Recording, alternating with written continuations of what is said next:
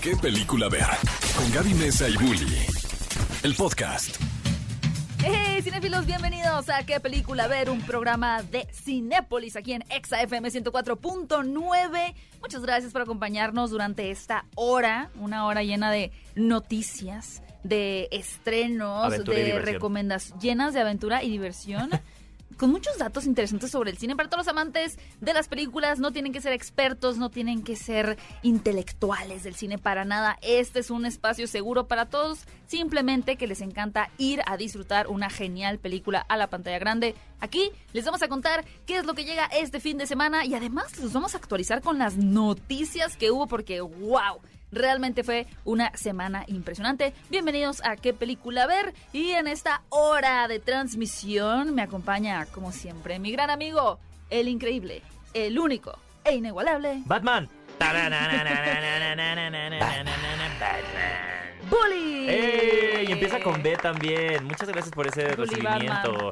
Muchas cariño. gracias. Estoy muy feliz de estar con todos ustedes en este sábado 17 de septiembre. Espero ¿Cómo va que la hayan... cruda, eh? Ay, todavía no. Sí va, recupero. ¿no? Escucha mi voz. ¿Ven? Todavía no me recupero. la ¿Qué hubo, qué hubo de... mm, ¿Qué hubo de, de- de- de bebida este, este festejo patrio? A mí me encantan los curados. ¿Curados? Uf, uf, uf. ¿Cuáles son los esos? Pues, o sea, es, es, es, es pulque. Ah, bueno, yo, yo. Pues, tú dirás eso, pero yo te he visto tomando mucho mezcal últimamente. A mí me gusta el tepache, me gustan los curados, o sea, todo lo ¿El que es tejuino? fermentado. El tejuino, como me fascina. Dudy fermentado, yo te digo, va. O sea, hasta el Yakult. Doy fe y legalidad. Oye, ¿cuáles serán de las bebidas más famosas? Yo creo que la cerveza de mantequilla de Harry Potter es posiblemente, Del cine. sí, Sí, de las es- cervezas es- más famosas. Es la bebida ¿Por predilecta excelencia? del cine. Ajá. Mm. Yo creo que sí se debería de, de hacer un fenómeno que en los cines deberían de vender cerveza de mantequilla. cerveza de mantequilla. Porque es algo ya, o sea, completamente cultural. Y algo que también es cultural es que hoy es día de Batman. Día de Batman. Fíjense que Maravilloso. eh, el día de hoy, por eso mismo, les tenemos la encuesta de la semana. Vayan a las redes de Cinepolis porque queremos saber cuál de estos actores que han interpretado a este icónico personaje es su favorito. La encuesta va a estar disponible desde este mismo momento. Y las opciones son Christian Bale, a quien lo vimos en la trilogía de Nolan. Eh, ben Affleck, a quien lo vimos en las películas de Zack Snyder. Robert Pattinson, que ahora lo vimos eh, en las películas de este buen hombre Matt Reeves. samaritano Matt Reeves.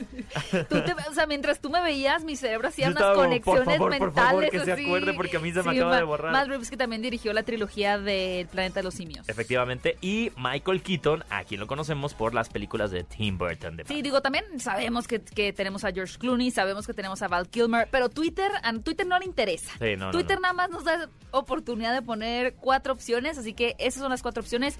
Bully, ¿cuál ah, va, va a ser, va a ser diferente a la pregunta? Porque mira, Me la ganaste, yo te ¿cuál lo iba a preguntar crees primero. que es el mejor Batman y cuál es tu favorito? Voy a decir algo muy fuerte. Para mí, el mejor Batman es Ben Affleck. ¿Ok? O sea, se la pelean Michael Keaton, Ajá. porque creo que. Pero como que siento que su interpretación se quedaba corto con el tono medio cómico Porque que tenían las así películas. lo encuadraba Ajá. la dirección de Tim Burton. Y, y de hecho, o sea, yo tengo toda la curiosidad de verlo en The Flash. O sea, es lo único que me Sí, emociona es- de esa Mira, película. todo lo que tenemos es curiosidad de saber ¿Cómo lo iba si a hacer Michael, no, Michael si se va a estrenar esa película. Sí, Pero sí de ver a Michael Keaton. pero claro. a mi parecer el mejor Batman, el que le han dejado como explorar más el personaje, es a Ben Affleck. Porque ni siquiera, porque siento que Christian Bale lo ves, o sea... Ustedes un poco bórrense esa idea porque a lo mejor nada más es la impresión que tuvieron la primera vez que las vieron. Vuélvanlas a ver, e analicen la actuación de Christian Bale y como Bruce Wayne está medio chafita. O sea, Mm. como Batman es muy buen Batman. O sea, su interpretación de... O sea, él instauró el... Su boquita así, le volteó la boquita, así, la, trom- la trompita. pero siento que su interpretación como Bruce Wayne no está tan equilibrada. Y Ben Affleck es, para mí, así, la- el balance perfecto entre Bruce Wayne y Batman. Y mi favorito, definitivamente... Son los batipezones. No, es la saga de ¡Viva Christian George Bale. No, la, Clooney! la saga de Christian Bale. O sea, sí puedo decir mi favorito es Christian Bale. Bueno. Pero tengo que aceptar que el mejor Batman es Ben Affleck. Pues yo creo que el mejor. eh, yo creo que el mejor Batman sí es el de Christian Bale. Y creo que el mejor Bruce Wayne es el que nos dio Robert Pattinson en la última película. Así que para celebrar mi decisión, para celebrar mis gustos. Porque yo digo que... Porque yo digo que es. No, por favor, en, las- en la encuesta vayan a votar ustedes también quién es su favorito. Pero para celebrar a la última interpretación que tuvimos de Batman, vamos a escuchar esta gran canción que corre por parte de Nirvana, que apareció en el soundtrack de la película de The Batman en 2022, llamada Something in the Way. Esto es ¿Qué película? A ver, un programa de Cinépolis aquí en Exa FM 104.9. No se vayan, que regresamos con las noticias de cine. ¿Qué película ver? Un programa de Cinépolis en XFM. Amigos, estamos de vuelta en ¿Qué película ver? Un programa de Cinépolis aquí en ExaFM 104.9 y espero que no se hayan deprimido con la canción que Gaby eligió. Pero bueno, ya pasando a las noticias de esta semana antes de hablarles de los estrenos, tenemos que decirles que Winston Duke, quien interpreta a uno de los personajes de la película Black Panther, en este caso interpreta M'Baku. a M'Baku, que es Yo lo parte como de la... a él, Ay, ¿qué como tal? dos metros. Buena onda, ¿no? Muy buena onda. Y pues se ve sí gigante. O sea, Es- podría es- ser jugador de americano, ¿no? Fácil. Fácil. Él puede Bueno, hacer lo que él quiera. él puede hacer lo que quiera y puede decir lo que él quiera porque él, pues al parecer hizo enojar a algunos fans de DC. Qué raro. Porque dijo, ¿Seguro? la versión de Atlantis del MCU con Tenoch Huerta como Namor es mucho más realista que la de... Pero es- esos comentarios de origen, eh, vaya, o sea... Están sacados de contexto. Mira, mira, para empezar, Marvel, y si Ajá. ustedes lo piensan, vamos a pensar en uno de los escenarios más tradicionales, ¿no? Los Vengadores, Spider-Man. Esto sucede en Nueva York, en Ujú. Marvel. Ahora, vámonos a DC, Superman, Batman, Ciudad Gótica y Metrópolis, ciudades ficticias. Obviamente, si estamos eh, poniendo frente a frente a dos ciudades o, o dos sociedades que viven guajo del mar, pues obviamente la de Marvel va a estar más apegada a raíces reales, Claro. no en este caso como las mexicanas y demás Claro. prehispánicas, que pueden incorporar, mientras que Atlantis es un mundo ficticio que parte más bien de leyendas, de mito, de es completamente mitología griega, ¿no? Entonces, pues, ¿dónde está el punto realmente de comparación? Pero ahí, por ejemplo, hay un punto que las últimas de, de Spider-Man, ¿no? La última trilogía de Spider-Man, algo que sí siento que hicieron mal, hablando de Marvel. Irse al es- espacio. No, no, no, es que, exacto, es que todas las películas, y entiendo que era un poco el, el- el tema de las películas, era vamos a sacar a Spider-Man de Nueva York porque ya todo el mundo lo ha visto en Nueva York, Ajá, es pero Nueva York se siente muy plano, o sea, no se siente con alma. Sí, no es el. Nueva York que hizo Sam Raimi con Tobey Maguire, que ese sí era Nueva York. Ajá, y entonces siento que, pues sí, un poco Marvel se ha aprovechado que muchas de estas ciudades ya existen, entonces ya tienen una vibra, o sea, no las tienen que construir como personajes, a diferencia de que en la mitología de Batman, Ciudad Gótica es un personaje. Sí, Me explico. Entonces, siento que cuando están mejor hechas las cosas, o sea, es cuando se siente como un personaje. Y este mm, muchacho Aquaman, eh, interpretado por Jason Momoa, el muchachito. el muchachito, lo conozco así, chiquito. Chiquito, lo No, cargaba yo cuando eh, era bebé. siento que ah, fallan porque en, en las de Zack Snyder eh, sí se siente Ciudad Gótica con una esencia. O sea, si dices, es un personaje, que es algo que hizo muy bien Matt Reeves en la última trilogía. Pero si me preguntan, Atlantis, ¿qué te Eh, representó en, esta última película? Porque, por Nada, ejemplo- Nada. ¿Qué me dijo? Nada. ¿Jugó algún papel? No. Oye, pero, Pero- ¿sabes cuál sí? Eh, Themyscira con Mujer Maravilla. Ah, Temisquira sí, se siente sí real. tiene una... Y es un personaje también. que medio Zack Snyder lo mandó al diablo porque no sientes que es un... O sea, fue como... Pero Patty Jenkins, la directora de la primera película... Claro, le da una vibra y entonces Sí. sí, tiene una, una esencia. Y siento que ahí claramente lo que dice Winston Duke sí es real. O sea, sí es real. O sea, sí siento que lo que nos van a presentar al final... Ryan Coogler, que dirige, que dirige Black Panther, sí, pues hizo de hizo Wakanda un... una- o sea, tú dices, ¿cómo es Wakanda? Y en tu mente te puedes imaginar una historia que no sea la de Black Panther. Te los imaginas en las calles, ya, o sea, porque te presentaron toda esa construcción. Siento que van a hacer lo mismo con Atlantis. Porque pues, si para ponerlo en contra, entonces la película va a perder. Si no logran hacer algo así de poderoso, la película va a perder. Pero siento que no había necesidad de compararlas, ¿no? O sea, no, no necesariamente tiene que Mm. gustarte una y la otra, ¿no? o Pues- sea, puedes... Pues, Pues, así que digas que. DC está muy bien hay que parado. compartir. Pues no, como que no está muy bien parado. Oye, tenemos una noticia aquí muy fuerte, pero mejor vayamos a la de Taylor Swift, que es un poquito más ligera. Ah, claro, y ya. al les- regresar, hablamos de la muerte asistida de Jean-Luc Godard. Claro, pero, pues miren, vamos a algo más sencillo. A lo light. Algo Que- más light. Que nuestra Tay Tay quiere su Oscar. ¿Tú eres fan de Taylor Swift? Em, no me viene ni me va. ¿Canción favorita? La de Style. Ok, yo Blank Space. Ajá. Muy bien. Eh, miren, como saben, eh, el cortometraje musical que dirigió Taylor Swift llamado All Too Well, protagonizado por Sadie Sink y Dylan O'Brien, puede competir en la categoría de mejor cortometraje en los premios Oscar. Creo que si los Oscar quieren repuntar Innovar. otra vez el rating, esto podría ser una buena estrategia. Claro. Digo, no debería ser una nominación una estrategia, pero amigos, seamos realistas. Son sí son, premios Oscar. así funciona. Pero querían invitar a Chris Rock a conducir los Oscars. Bueno, ese, ese tema Ya, eso habla- Sepúltenlo. Sí, El, o sea, el tema. sí, sí. O Pero sea, bueno. no me sorprendería que digan, ay, ahora los Oscars, el 80% de los asistentes tienen que tener más de 60 años. No Oye, me sorprendería. que los Emmy, digo, sé que ese es un paréntesis muy grande, pero tuvieron el peor, peor rating de la historia. Ahí es donde te das cuenta que no son los Oscars, no son los Emmys, es la Es accesibilidad y la que accesibilidad. tiene el público a los premios, tan tan. Sí. ¿Por qué la gente sigue viendo unos MTV? ¿Por qué la gente sigue viendo eh, o está viendo ahorita los Bueno, la DC esports? Fandom cuando la DC Fandom, presente. porque son accesibles para todo el mundo, porque la gente puede transmitirlas y reaccionar en vivo, lo que no se dan cuenta, piensan que el público sigue siendo público y no, el público no importa Es quién seas, activo. no importa si tienes números o no, son generadores de Sí, contenido. generador de contenido.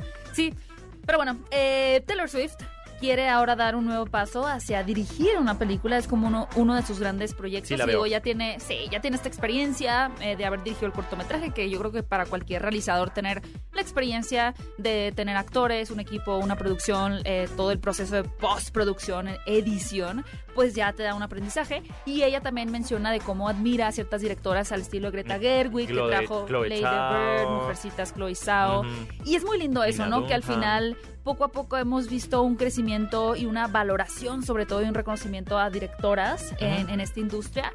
Y creo que al final, para la gran generación que habla Taylor Swift, el hecho de que ella dirigiera un proyecto también sería como un motivante para pues generaciones más jóvenes, ¿no? Seguir Dele un. EGOT a esa mujer. Un ego. Ajá. ¿Qué película ver? Un programa de Cinépolis en XFM. Ya amigos, estamos de vuelta en qué película ver y pues yo quedé de explicarles que era el EGOT hablando de la noticia de que Taylor Swift va a entrar en su faceta de directora, lo cual está A súper bien. ¿qué tipo de película tú crees que dirigiría Taylor Swift? Terror. Como una- Como la de Isaac Svan, mal de ojo. Yo también lo pensé, pero luego con el cortometraje de All Too Well y con el tipo de narrativas que Ay, tienen sus canciones, ella creo va que a ser- sería una canción, una película de desamor. Taylor Swift va a Triángulos ser amorosos. After 2. Más after que nunca.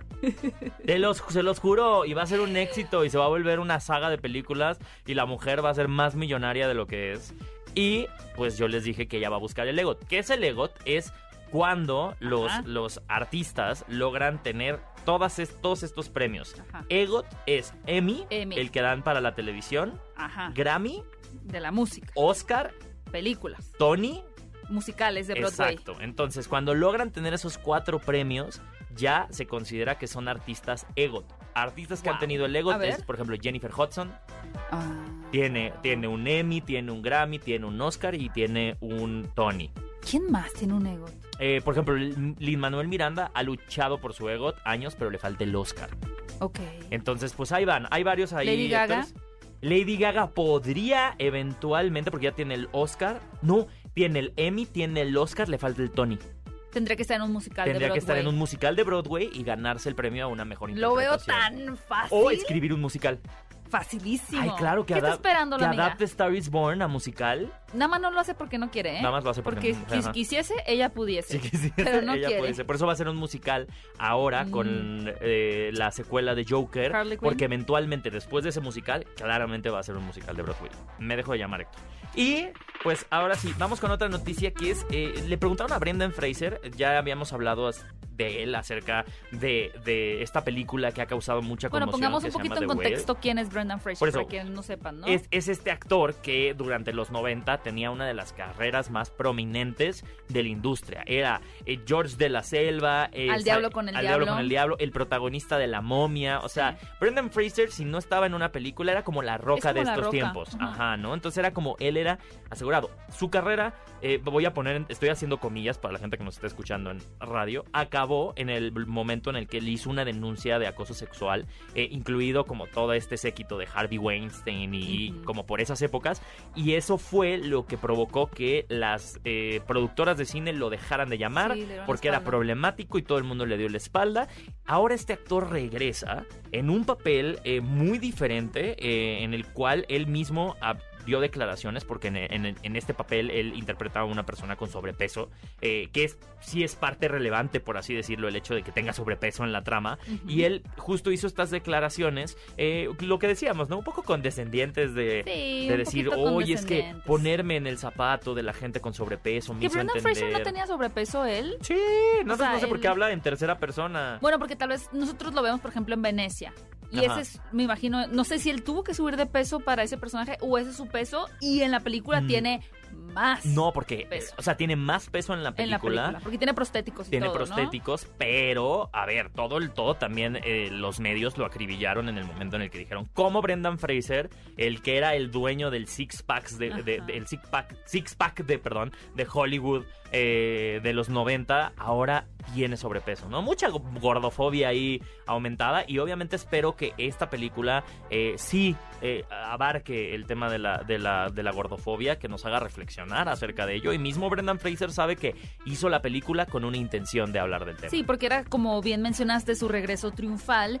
Y además es bien importante destacar quién es el director de esta película, que es Darren Aronofsky, cuya última película fue Madre con Jennifer Lawrence. Y pues también ha, ha sido responsable de películas que mucha gente le encantan, como Requiem por un sueño o como Black Swan con Natalie Portman. Entonces, ese es el proyecto con el que regresa también como director de la mano en mancuerna con Brendan Fraser y Sadie Sink, a quien mucha gente conoce por eh, Stranger Things, pues ella eh, interpreta a la hija de Brendan Fraser en esta película que ha tenido muy buenas críticas en Venecia y bueno, aquí los vamos a mantener actualizados para cuando llegue a la cartelera de Cinépolis. Efectivamente, efectivamente. Y pues obviamente también esta semana eh, nos enteramos de la noticia de que Jean-Luc Godard, eh, que tenía 91 años, Ujú. falleció, eh, falleció de muerte asistida. Y creo que eso es algo muy relevante. O sea, digo, podríamos quedarnos a hablar aquí de su carrera como, como cinematógrafo y, y todas las cosas que logró en dirección, que incluso él es, eh, ahora sí que es un director franco-suizo, pero él estableció casi casi un género, una nueva ola de cine francés, ¿no? O sea, eh, eh, podrías decirse que no se contaría el cine eh, sin su nombre, ¿no? Así en el es. listado. Eh, pero lo que me parece muy sorprendente es que el abogado de, de este director declaró que fue muerte asistida. Él tomó la decisión eh, en una declaratoria muy eh, creo que Transparente, muy transparente de decir él estaba cansado, estaba Ujú. ya cansado de vivir y tomó la decisión en este país donde sí se puede realizar la eutanasia, decir yo quiero tener una muerte asistida y, a- y aquí termina la cosa. Y se me hace una discusión bastante válida, digo, si ustedes tienen eh, cuál es su opinión, nos encantaría saberlo en las redes de Cinépolis.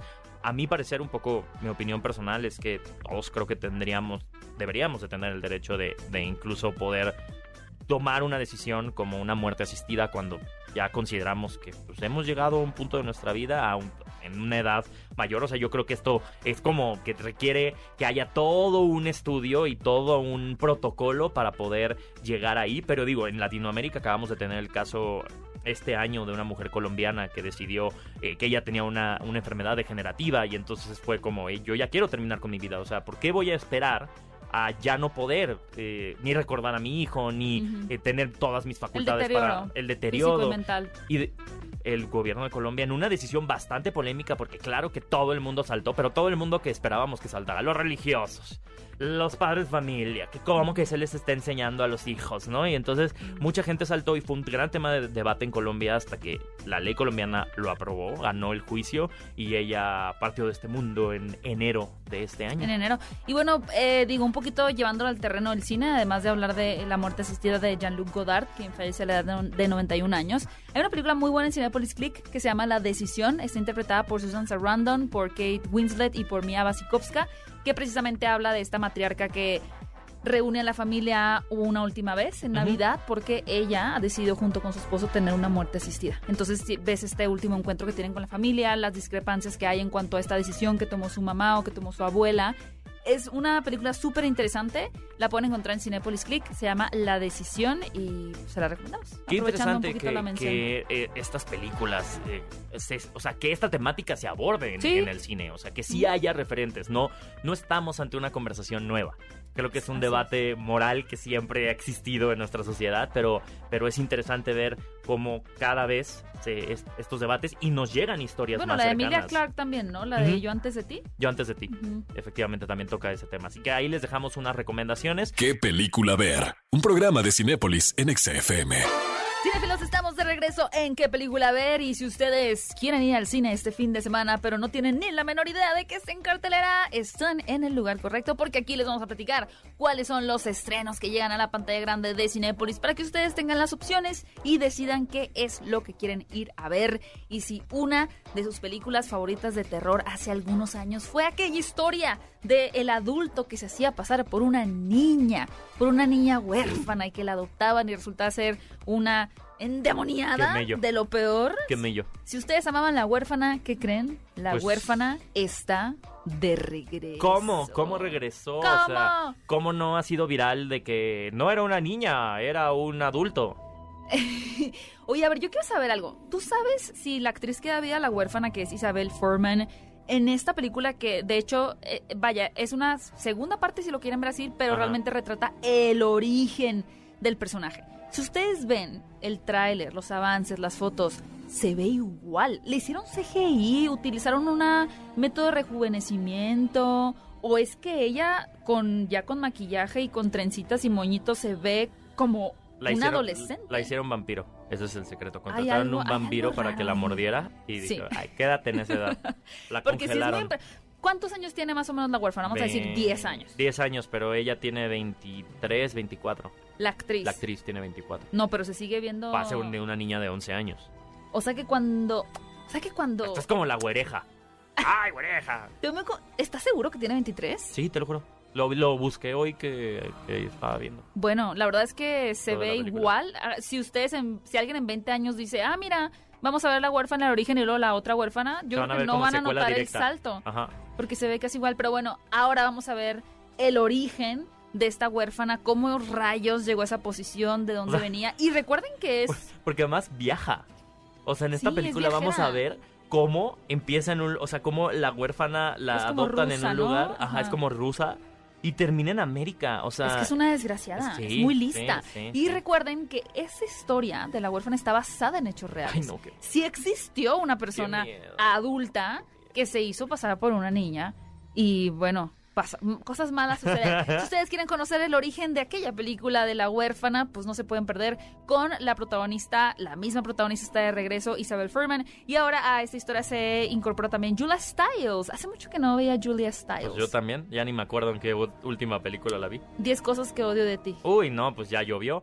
Oigan, Hablando pues de- fíjense, hablando de hablando de ya llovió, eh, se va a estrenar la película mexicana Cuando sea joven. Esta película que obviamente también ha dado mucho de qué hablar porque se rumora que va a ser la última película de Verónica. No, Castro, ah, sí, en donde la vamos a ver. Verónica ya se va a retirar, ella dijo que ya se va a retirar. ¿No la sigues en Twitter? No. Dice unas cosas la señora divertidísimas. Ay, pues si me no caía bien, ahora me cae muy 10 bien. veces mejor. Pues fíjense que esta película donde, donde también tenemos de protagonista a Natasha Duperón nos trae esta, pues yo diría como una clásica trama de cambio de cuerpos, pero ahora es cambio de edad, ¿no? Ujú, Tenemos Como la de Zac Efron. Justo, tenemos a, a Malena, esta mujer de, de 70 años, que pues se le da una segunda oportunidad por cosas de la trama que no les vamos a contar.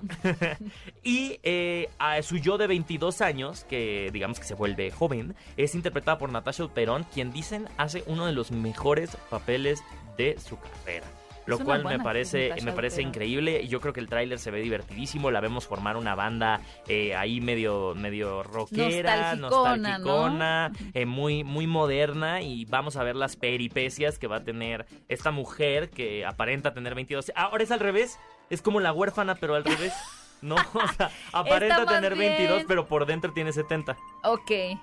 Y la otra Si lo ven con buenos ojos, esto es una película de terror, no es una comedia, amigos. de todo se puede hacer una película de terror, ¿eh? Pero La se- verdad es que se ve muy divertida. Yo creo que es esta tipo de películas mexicanas que pueden disfrutar con toda la familia, que tienen como que esta narrativa nostálgica también, ¿no? Pero que seguramente nos hará recordar que estar atrapados en el pasado pues tampoco es, es la mejor solución, ¿no? Sino también como recon- reconciliarte con él, con el pasado, pero también aprender a vivir en el presente. Entonces, tienen esta opción protagonizada por Verónica Castro y por Natacha Dupeirón. También sale Michael Ronda. Y sale Michael Ronda con quien además Karen de nuestro equipo Ajá. tuvo la oportunidad de platicar. Ella platicó con Michael Ronda, que es por ahí Natasha el interés ajá. amoroso de la protagonista, y con Natacha Dupeirón. Más adelante van a poder escuchar en exclusiva esa entrevista. entrevista. Así que no se vayan. ¿Qué otra opción tenemos, mi querido Bully? Pues fíjense que también llega con las voces de mi queridísimo Juan Bertó y Cristina da Costa, este matrimonio de creadores de contenido que eh, son muy famosos en las redes sociales.